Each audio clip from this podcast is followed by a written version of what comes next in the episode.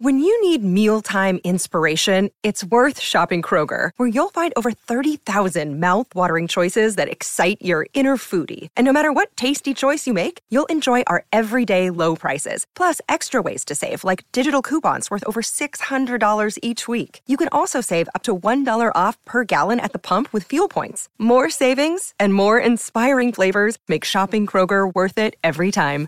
Kroger, fresh for everyone. Fuel restrictions apply. 7 de febrero de 1894. Condado de Marion, Mississippi, Estados Unidos.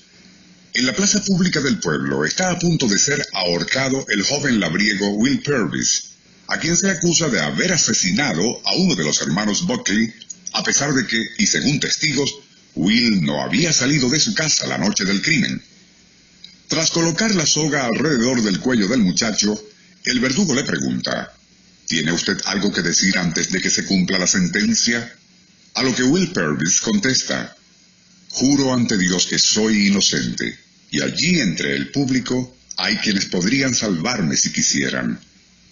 De inmediato, el reverendo W. S. Siblis alzó la voz para exclamar, Dios Todopoderoso, si es tu voluntad, detén la mano del verdugo.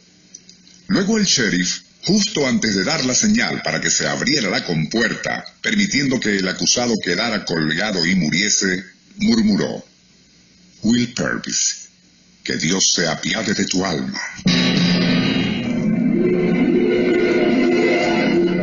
Monstar, patrocinante oficial de la Vino Tinto. Y Honda, la superestación, presentan nuestro insólito universo cinco minutos recorriendo nuestro mundo sorprendente.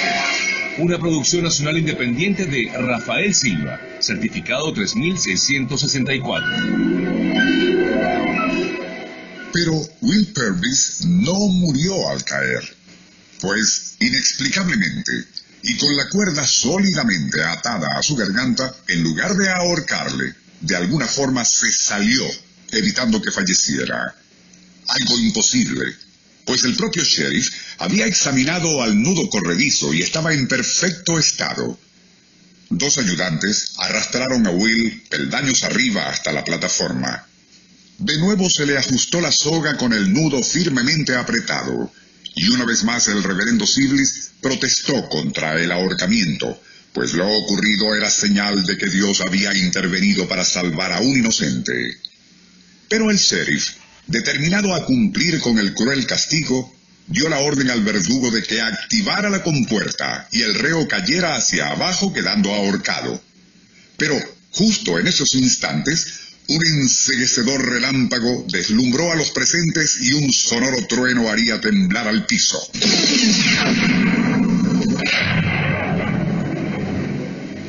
De todos, la ígnea serpiente de fuego había impactado directamente contra la madera de la horca, carbonizándola, pero sin tocar a Will Purvis, quien una vez más, y de manera increíble, se salvaba de morir.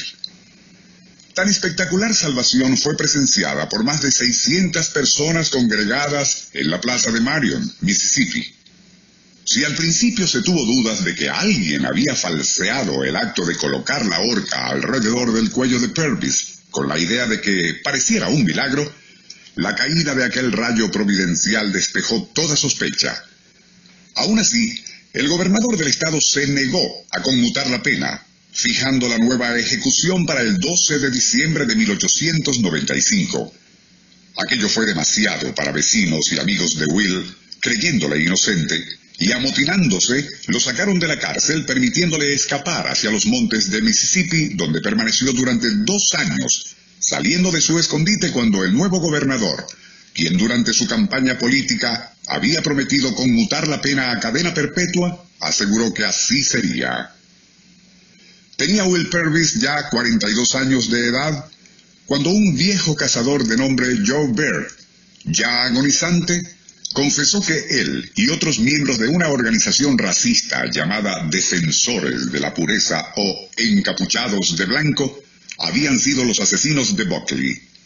Convencidos al fin de su error, legisladores del Estado procedieron a conmutar el injusto castigo por un delito que Will no había cometido, procediendo a indemnizarlo con la suma de 15 mil dólares.